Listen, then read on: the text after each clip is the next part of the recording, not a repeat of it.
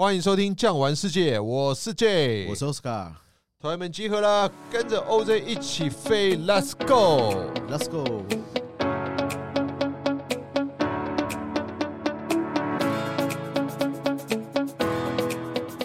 Go Go Go！我们今天呢、啊，继上一个我们是去到梵蒂冈，对吗？西里，它是属于比较艺文、文艺、宗教这方面的。对，其实啊，在欧洲旅游元素很多。意大利就是一个啊最多元，我认为比较活泼的。每个城市在发展的过程当中，有不同的历史、不同的统治者、不同的国王领地主，所以到后期也发展出城市样貌是完全不相同的。没错，像我以前我常会问客人，每个人都会有一个目的性，就是说我今天出去玩，我想要得到什么？有人想要，哎，我想要 shopping，啊，有些人是想要看风景，有些人想要看人文，有些人想要吃美食。有些人想要度假风，是意大利完完全全每一个地方都有都有。我不可能说，哎，我这个点五种都有。但是你这一趟行程下来十三天几天会全部都有。是。那今天我们就要讲到一个既有度假风，又可以 shopping，然后呢又有娱乐性质、人文、人文、人文也有，又有美食的一个小地方。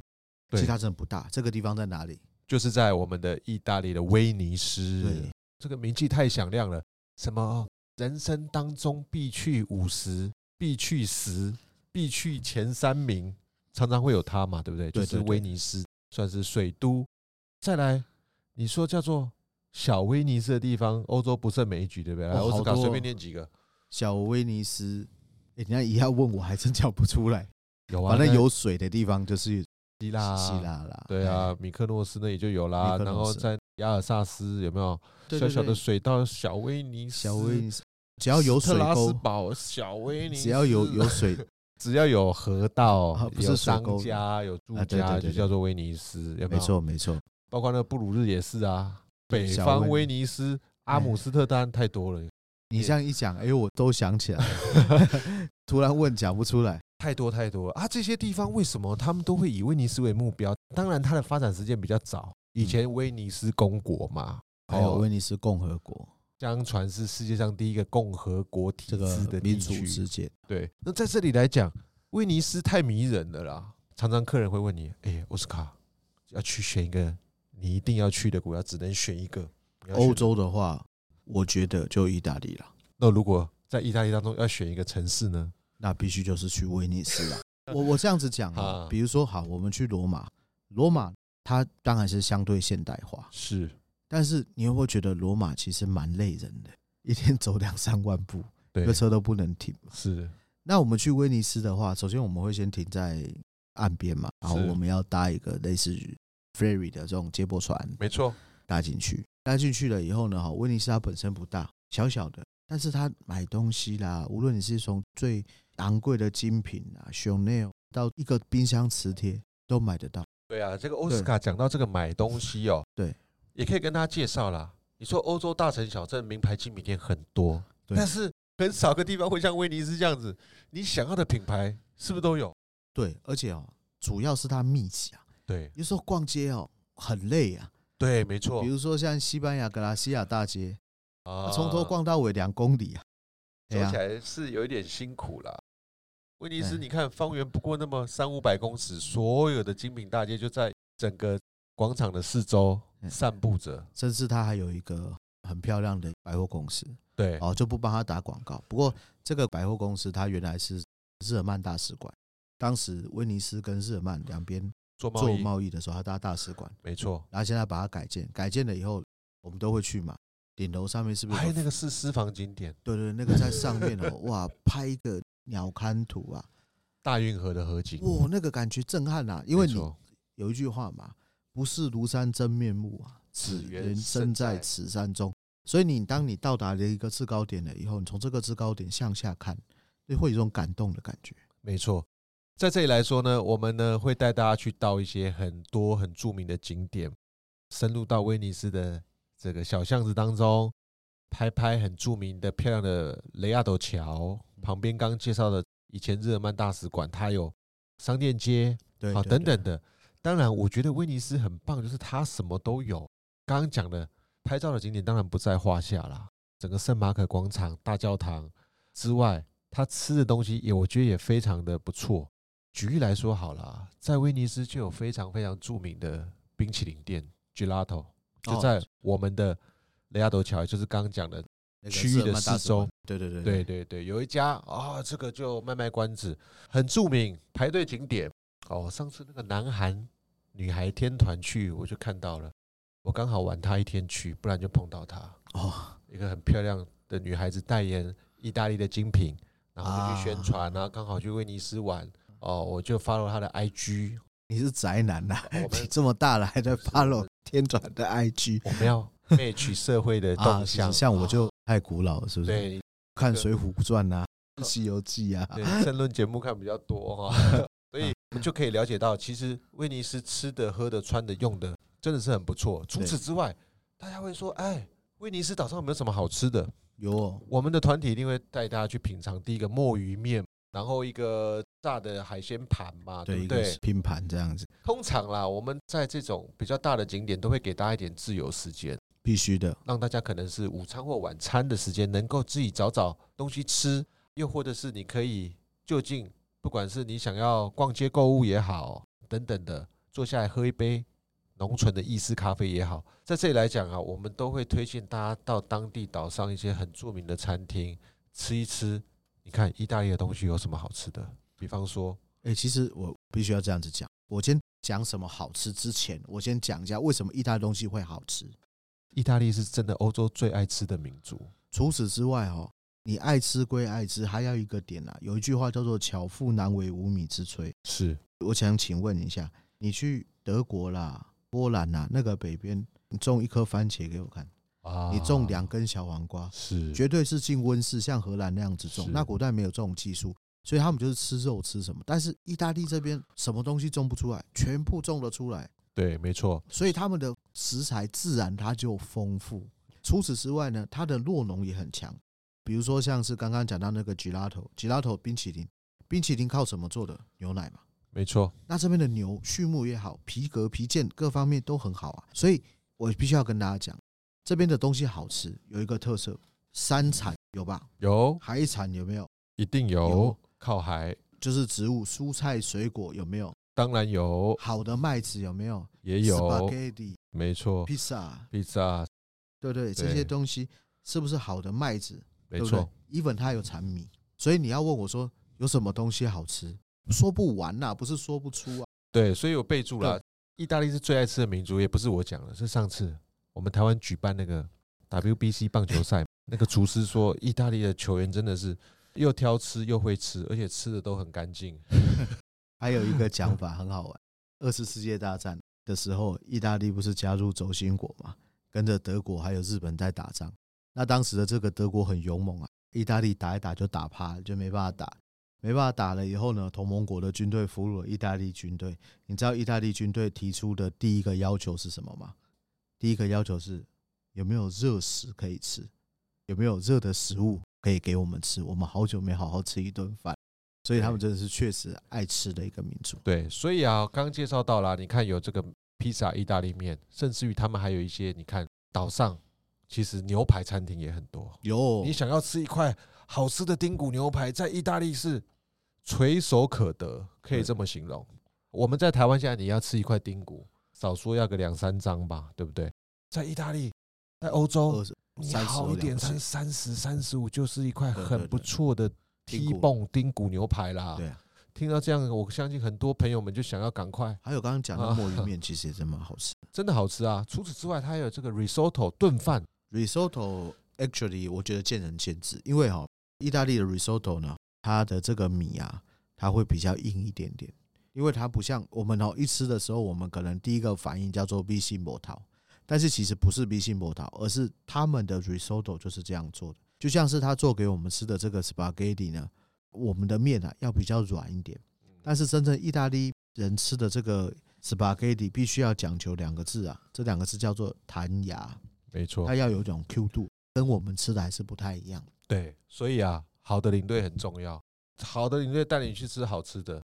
跟你讲哪里有好玩的，在这个岛上来讲，可以找得到啊，任何你想要吃的意式料理，它还有中国餐呢。如果你真的吃不习惯，那么还吃中国餐。经过我的推荐呢，他们都觉得哇，我们吃这样子一套意式大餐，第一个口味跟台湾没得比，再来价钱也真的不算是贵啊，不贵，真的。所以很多朋友们啊，印象最深刻，也许是在佛罗伦斯的牛排，也许是在意大利的海鲜，或者是这些的餐食上，真的是非常值回票价。去过一趟，我相信各位就很了解了。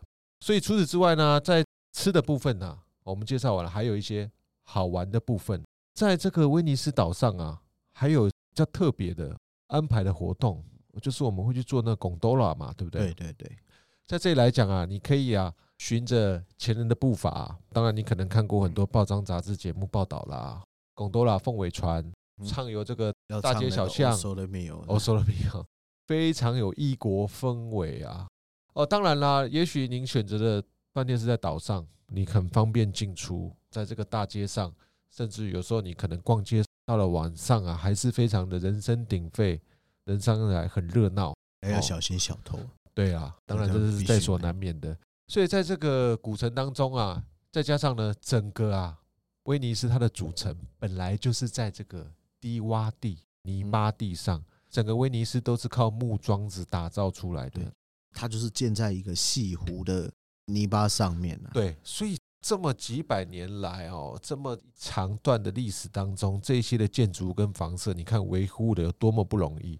当然，威尼斯啊，很多朋友会讲啊，哎，他们在现在的科技跟历程上啊，他们也慢慢的把这个淹水啊各方面的工程做了一个改善哦。所以我相信大家到了威尼斯呢，你一定有不一样的这个深刻的体验跟感觉。奥斯卡，你自己觉得威尼斯啊，还有什么样的一些？引人注目的一些景点是很不错的。常常客人会跟我们说：“哎，领队，你们有没有一些什么私房景点？”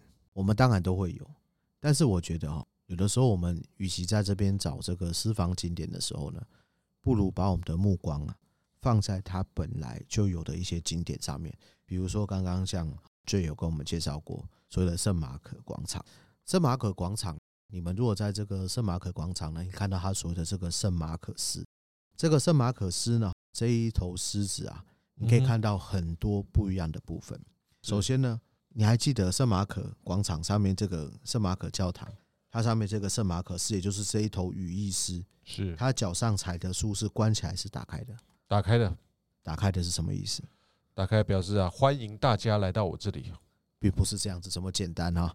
其实呢，威尼斯人啊，他们在建造一个城市的时候呢，并不是所有的时间都是处于一个和平时段。所以呢，这个圣马可脚下的这一本书，如果是打开的，就代表这个时间是属于和平时代。那如果说这个城市因应战争或者是在战时所建造的，它就会怎么样？把这本书关起来。所以呢，你在这个威尼斯这边你来过了以后呢，其实你渡过海洋到达东边啊，会到哪里呢？就渡过了这个亚得里亚海，我们会到达所谓克罗埃西亚这边。到达克罗埃西亚，大概整个西部、南部这边所有的这个海港城市，都可以看得到这个羽翼狮，也就是威尼斯的一个踪迹。所以呢，我们常常会讲到一个人物，这个人物叫马可波罗。马可波罗，你觉得他是哪里人？马可波罗应该是属于意大利人啊，是属于意大利人，而且他应该是威尼斯人。但是马可波罗的故居在哪里？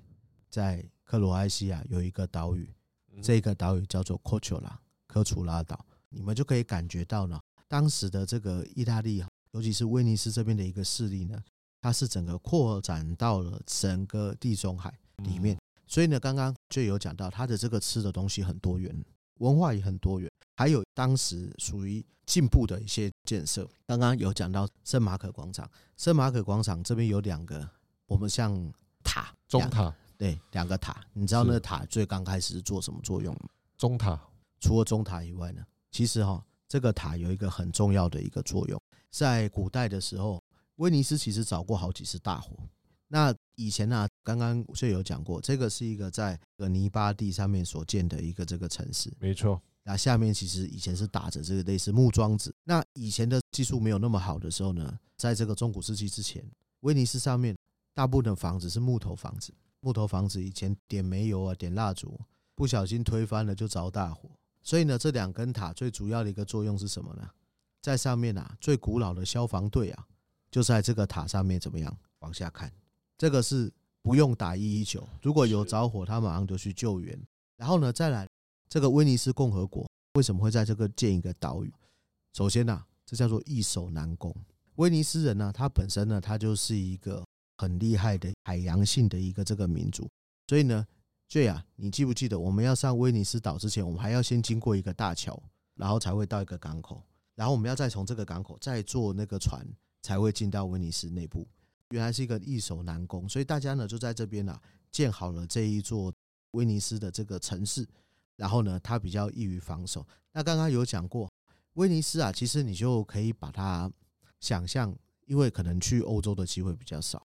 那我们对岸啊，江南，江南行船呐、啊，然后嘞，这个北方是什么？走马嘛，有听过这一句话？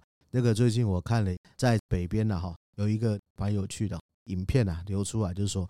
北方人果然是不善行舟啊？为什么？因为他们划龙舟的时候，划一划，两艘船撞在一起，然后翻了。那所以呢，在这个南边这边的人本来就是比较会行舟，所以呢，在这边呢，刚刚有讲过这个贡多拉，贡多拉它有非常多的这个河道，最应该就知道，贡多拉的这个河道最刚开始是给当地人做什么事情用？应该是运送货物或物资。我们在威尼斯岛上啊，有各个不一样的。区块跟建设，以前就是他们主要是做贸易的集散地，没有错，没有错。其实这些水路就是以前的高速公路了，我们可以这样讲。其实走水路是比较方便的，为什么？你要想想看哦，我就建好一艘船，船建好了以后呢，东西丢上去，丢上去了以后就开始运嘛。那运什么东西最多？其实要分运出跟运入。威尼斯运出最多什么东西？威尼斯运出最多应该是船舶接驳的一些货物。他们其实这边是炼盐起家的。有些人问我说：“哎，奥斯卡，这个整个地中海啊都有海水嘛？那这个盐呢，有什么了不起呢？”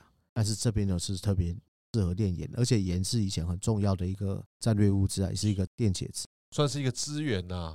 因为盐打过的战争在欧洲真的不胜其数，非常多因为盐的关系造成的战争或是造成的这个纠纷，所以盐是一个很重要的物资资源在这里。那讲到这一块呢，哎。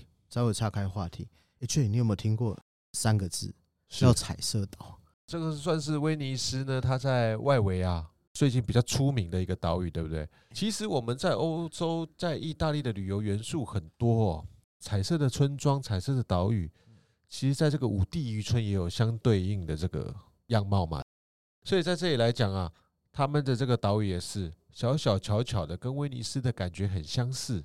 但是把房子漆成五颜六色的，有不一样的风味跟不一样的拍照的感觉在这边。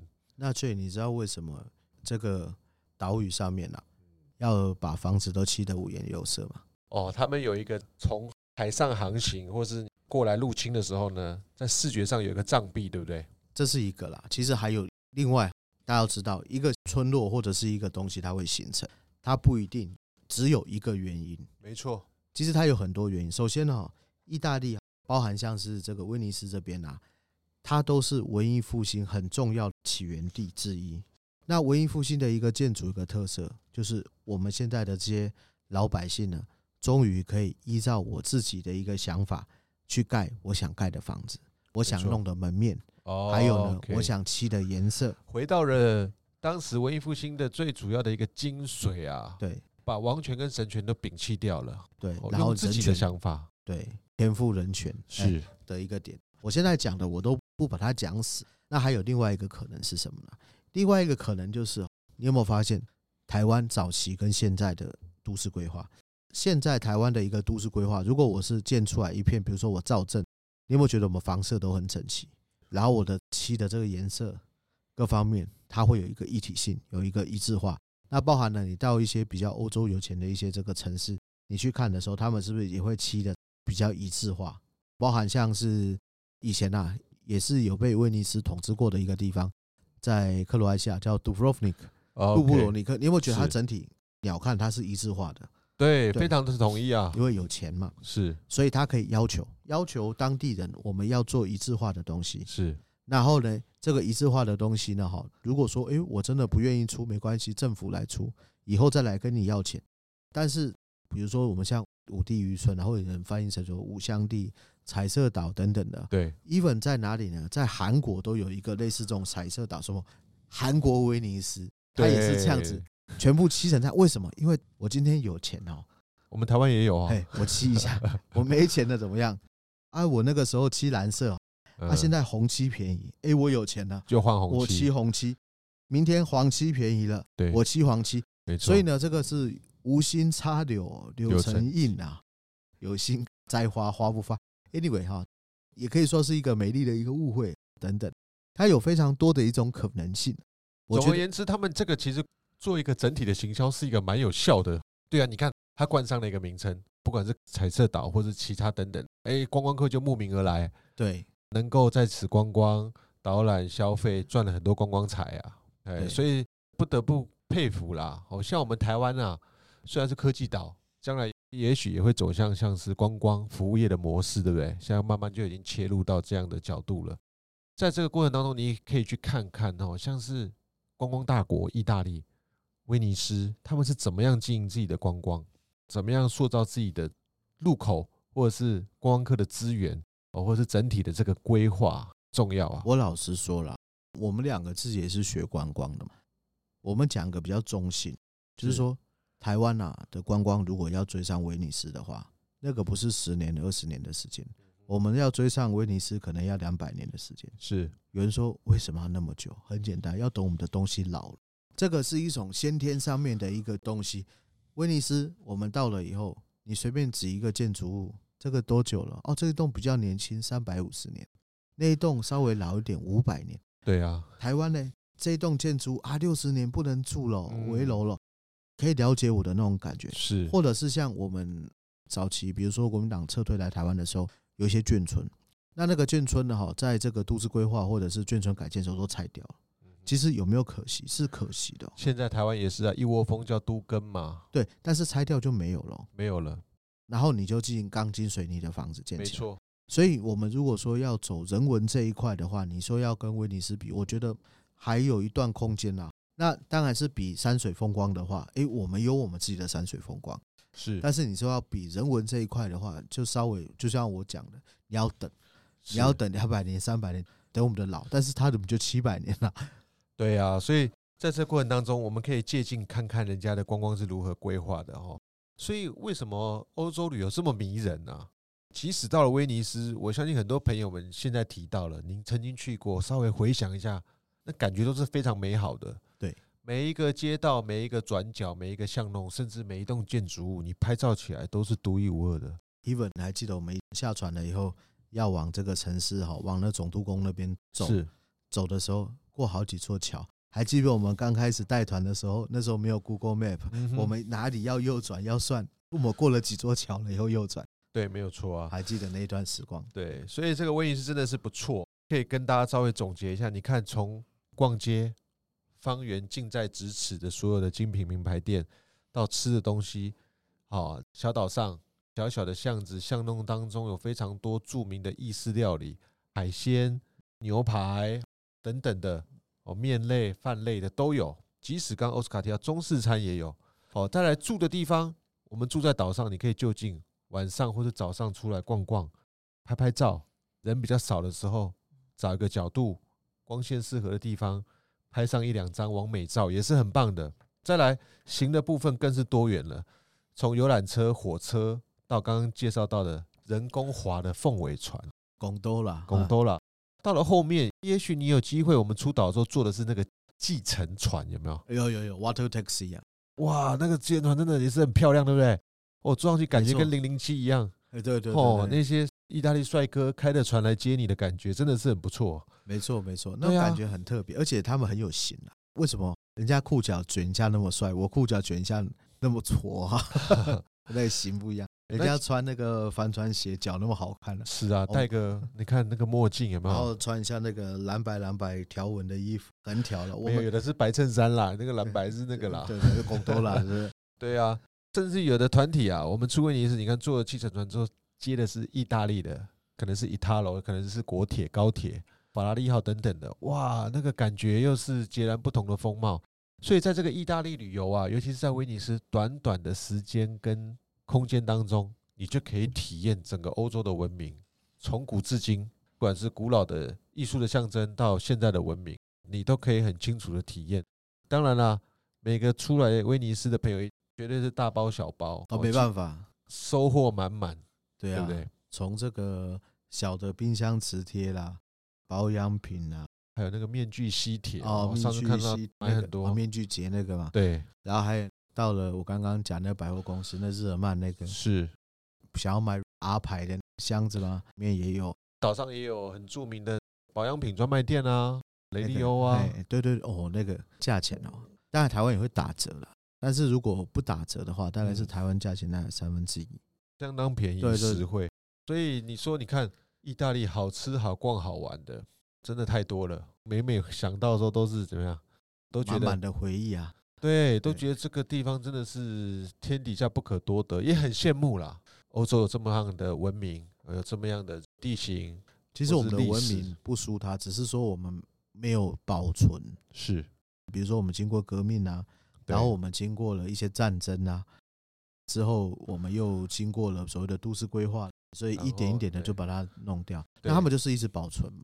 我真的是蛮喜欢这种老房子的感觉。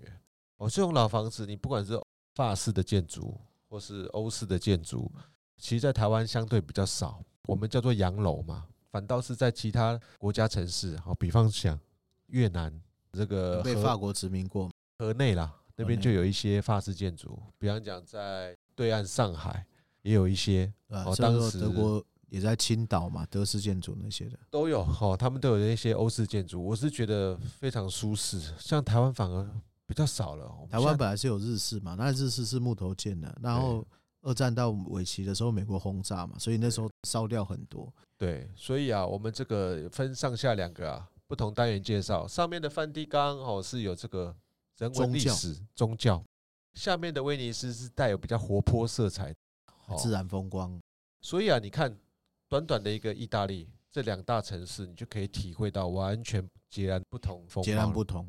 当然啦，意大利分很多地方，北、中、南，包括还有海上卡布里岛，甚至于南边的地方等等的，太多了。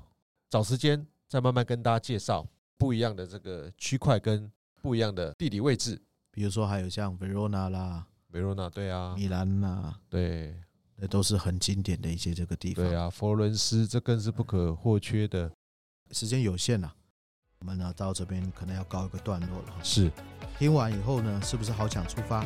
喜欢今天的内容，请记得订阅、分享给你的亲朋好友。感谢收听，我们下期见，拜拜，拜拜。本节目由巨匠旅游制作播出。